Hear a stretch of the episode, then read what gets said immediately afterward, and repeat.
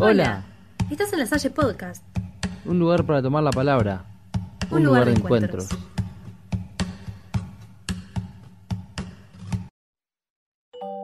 Hoy queremos invitarlos a buscar un almohadón, un peluche y un lindo lugar de casa para poder disfrutar de historias divertidas, mágicas y maravillosas.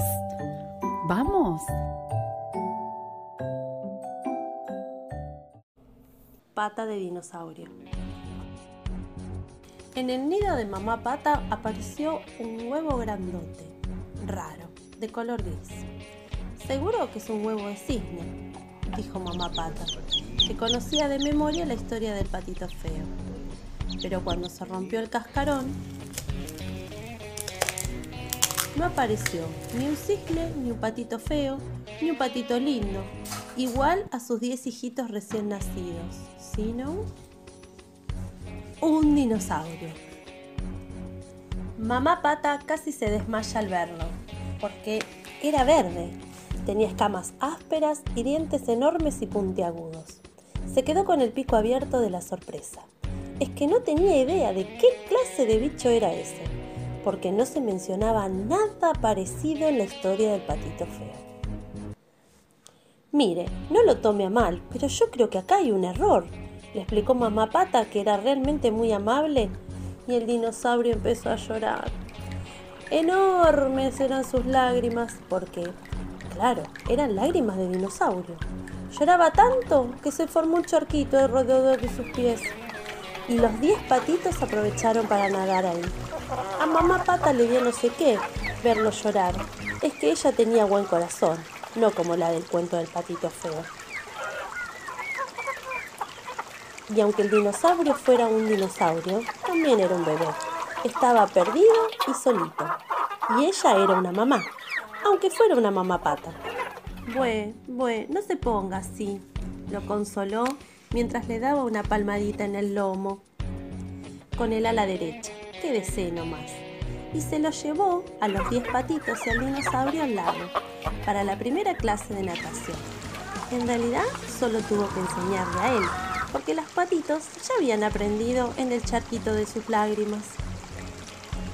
Nada de burlarse de él, les advirtió Mamá Pata a sus hijitos en cuanto se metieron al agua. Y es que ella recordaba perfectamente lo que pasaba en el patito. Y los patitos no se burlaron, al contrario, ayudaron al dinosaurio, que por más que pataleaba no lograba mantenerse a flote y se hundía a cada rato.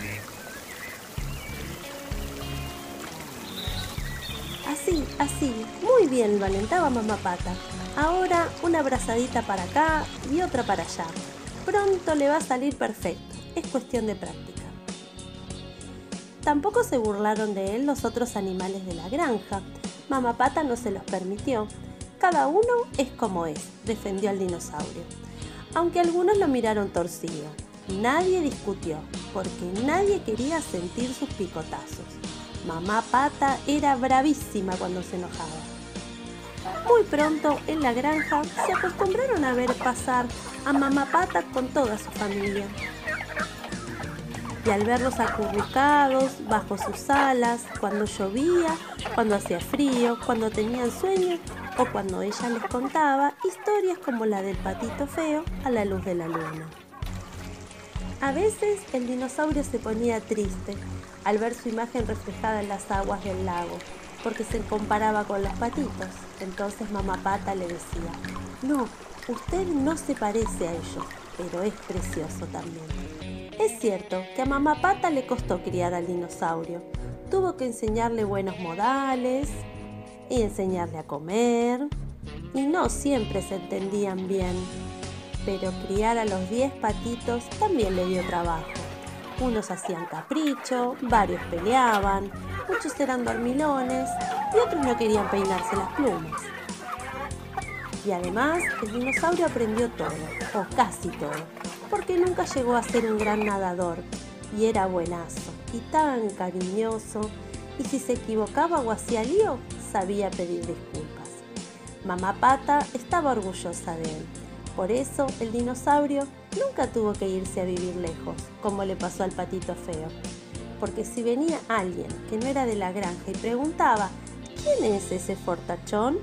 Mamá Pata respondía, este es mi hijo. Fin.